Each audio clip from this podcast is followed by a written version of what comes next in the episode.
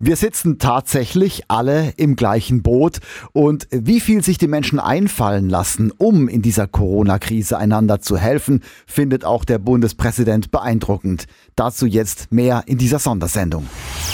Radio Regenbogen, Corona aktuell. Ich bin Stefan Gebert. Hallo, Bundespräsident Frank-Walter Steinmeier hat eine Videobotschaft zur Corona-Krise veröffentlicht. Und darin zeigt er sich beeindruckt vom Einfallsreichtum und der Solidarität vieler Menschen. Hier ein Auszug aus seiner Ansprache. Jeder und jede von Ihnen kann jetzt helfen. Mit dem Einkauf für ältere Nachbarn, mit einem Anruf bei der Familie, mit Karten oder Briefen für unsere Lieben in Pflegeheimen. Wir können die vielen Ideen und Plattformen nutzen für Freiwillige, die zum Beispiel den Bauern bei der Ernte helfen wollen, für Sporttrainer oder Hebammen, die ihre Kurse per Video anbieten wollen. Allen, die helfen, sage ich von ganzem Herzen Danke. In diesem Jahr fällt Ostern aus. Kanzlerin Merkel und die Ministerpräsidenten der Bundesländer sehen noch keine Möglichkeit, die scharfen Maßnahmen gegen das Coronavirus zu lockern. Regenbogen 2 Reporter Tom Gerntke, wie sind denn die Reaktionen darauf im Netz? Ja, man muss schon ganz klar sagen, diese Entscheidung wird wirklich von den meisten Usern akzeptiert und auch für sinnvoll erachtet. Was aber im Netz vor allem diskutiert wird, das ist diese eigentliche Telefonkonferenz der Bundeskanzlerin. Denn die war ja zugegeben ziemlich holprig. Erst nach dem zweiten Versuch stand dann endlich mal die Leitung und der Ton. Und dann gab es ja noch diesen Moment, den wir alle sehr gut kennen aus dem Homeoffice. Ich finde, das ich glaube, Herr genau Söder so hat unsere Konferenz verlassen. Ähm, aus Zeitgründen hat er mir mitgeteilt, aber Herr Tschentscher ist ja noch da. Das ist natürlich Futter für schöne und lustige Parodien auf Social Media. Wie es ab dem 20. April weitergeht, hängt von der Entwicklung der Zahlen ab. Wie viele Menschen infizieren sich pro Tag, wie viele sterben. Und das sieht man immerhin mittlerweile eine flachere Kurve. Heißt, es gibt zwar weiter mehr Corona-Fälle in Deutschland jeden Tag, aber die Geschwindigkeit, mit der sich das Virus ausbreitet, sinkt. Diese Entwicklung kann also Hoffnung machen. Bundesgesundheitsminister Jens Spahn warnt aber, das als abschließenden Trend zu sehen. Regenbogen 2 Reporterin Manja Borchert. Die Richtung stimmt, sagt der Gesundheitsminister. Ob sie dauerhaft anhalte, werde man in den nächsten Tagen sehen. Spahn begrüßt die Debatte darüber, ob die harten Maßnahmen im Kampf gegen das Coronavirus richtig sind. Auf Dauer könnten die nicht über Zwang funktionieren. Es bedürfe der Einsicht und Bereitschaft der Bürgerinnen und Bürger und einer Perspektive. In Deutschlands Krankenhäusern arbeitet man weiter am Ausbau der Kapazitäten für schwer Kranke. Die Deutsche Krankenhausgesellschaft geht davon aus, dass es inzwischen etwa 30.000 Betten mit Beatmungsgerät gibt. Zu Beginn der Corona-Pandemie waren es 20.000. Die Bundesregierung setzt auf ein Grippemittel, das offenbar schon in China gute Ergebnisse im Kampf gegen Corona erzielt hat. Deutschland deckt sich damit ein, berichtet die Frankfurter Allgemeine. Es geht um die antivirale Grippetablette Avigan, die normalerweise verhindert, dass sich ein Grippevirus im Körper vermehrt. In Neuseeland sitzen immer noch 12.000 deutsche Urlauber fest, warten auf ihre Heimreise und jetzt dürfen sie endlich heim. Von morgen an dürfen sie Neuseeland verlassen. Die Regierung in Wellington sagt, wir ermöglichen die sichere und geordnete Ausreise Zehntausender Gestrandeter. Und noch ein paar Facts rund um Corona.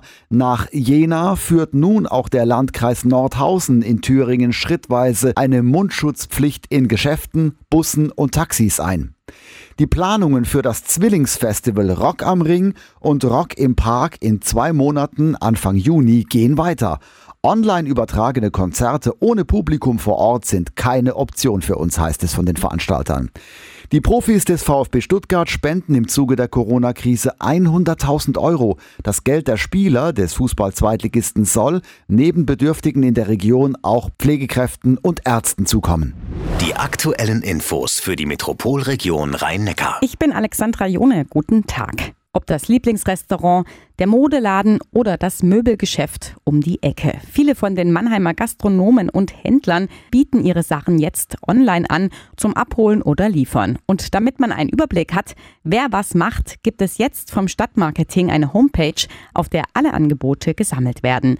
Lisa Hess vom Stadtmarketing. Ja, man geht ganz einfach auf die Internetseite und dort erhält man dann direkt ähm, eine Übersicht über die Geschäfte und Lokale, die zum Beispiel Abhol- und Lieferdienste anbieten. Und dann hat man die Möglichkeit, über Suchen und Filtern zu den Angeboten zu kommen, die einen interessieren. Und ähm, geplant ist aktuell auch, dass sich die Betriebe bald selbst mit wenigen Klicks schnell und einfach eintragen können. Damit soll vor allem der wirtschaftliche Ruin der Mannheimer Unternehmen vermieden werden. Uns geht es darum, äh, die lokalen Betriebe in Mannheim, also Händler und Gastronomen, zu unterstützen. Viele von ihnen sind ja in der aktuellen Krise schon schnell kreativ geworden und haben sich für ihre Kunden einiges einfallen lassen. Und wir möchten mit dieser Solidaritätsaktion zeigen, dass Mannheim auch in in dieser Krise lebendig ist und es auch weiterhin bleibt. Aktuell ist die Homepage vom Stadtmarketing Mannheim mit 60 Händlern und Gastronomen aus der Innenstadt gestartet. Von Tag zu Tag sollen jetzt aber neue dazukommen, auch aus den Stadtteilen. Ein Link zur Homepage finden Sie bei uns auf regenbogen.de sowie alles weitere zur Corona-Krise.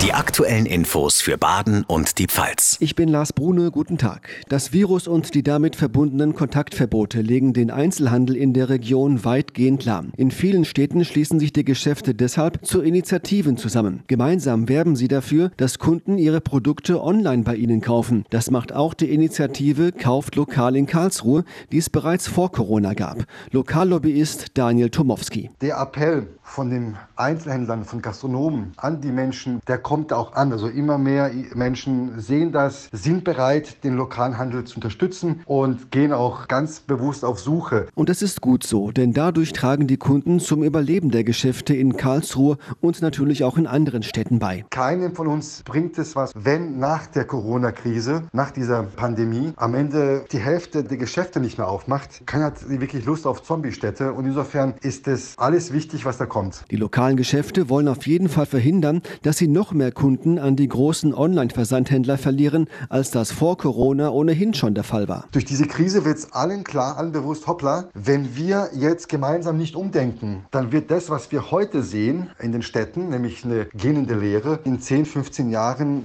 die Realität sein. Unter dem Hashtag Kauflokal in Karlsruhe präsentieren sich deshalb jetzt rund 70 Unternehmen. Es ist sozusagen eine Ergänzung einer ähnlichen Aktion, die von der City City-Initiative Karlsruhe ins Leben gerufen wurde. Alles zu Corona in Ihrer Region auf regenbogen.de. Die aktuellen Infos für Südbaden. Ich bin Michaela Gröning. Guten Tag. Krankenhäuser, Arztpraxen und Pflegeheime, aber auch Supermärkte und Behörden. Alle brauchen derzeit dringend Schutzausrüstung. Viele Firmen sind deshalb im Dauerstress, auch das Freiburger Unternehmen Memax Medizinprodukte. Handschuhe und Desinfektionsmittel kann die Firma noch an ihre Kunden liefern. Bei Masken sieht's allerdings schlecht aus, sagt Inhaber Joachim Brinkmeier. Ich habe große Hersteller, mit denen ich Gespräche geführt habe, die sagen auch, sie kriegen auch keine Ware mehr.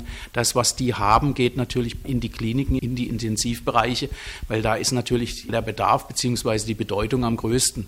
Aber im ambulanten Bereich oder in der Pflege kommt schon lange nichts mehr an. Aber auch bei anderen Produkten, die aus China kommen, ist es eng und teuer geworden. Es geht auch um Desinfektionsmittel, es geht um Handschuhe, es geht inzwischen auch um Sauerstoffbrillen, da geht es um Fieberthermometer, die einfach nicht mehr lieferbar sind.